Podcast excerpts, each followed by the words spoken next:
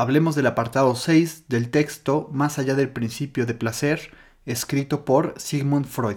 Freud discute con la ciencia biológica el concepto de la muerte natural. Weismann la considera una adquisición tardía en los seres vivos superiores. Además, diferenció una mitad mortal y una mitad inmortal en la sustancia viva pluricelular.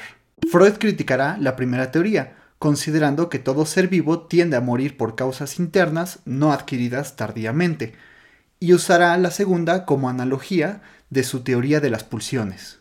Por otro lado, Budroff quiso comprobar experimentalmente la inmortalidad de los infusorios ciliados. Sin embargo, su experimento estaba sesgado, debido a que le proporcionaba una sustancia rejuvenecedora a sus cultivos. Posteriormente, Freud hace una revisión de su teoría de la libido y la liga con el eros que mantiene cohesionado a lo viviente.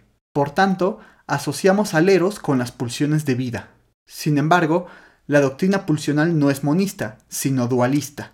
Así, el psicoanálisis desarrolla la polaridad pulsión de vida, pulsión de muerte, que a su vez encierra la polaridad amor-ternura, odio-agresividad. Con esto entendemos que ambas pulsiones están entrelazadas. Por último, Freud acude al mito del andrógino de El banquete de Platón para decirnos que la sustancia viva ha sido desgarrada en el momento inicial de su animación.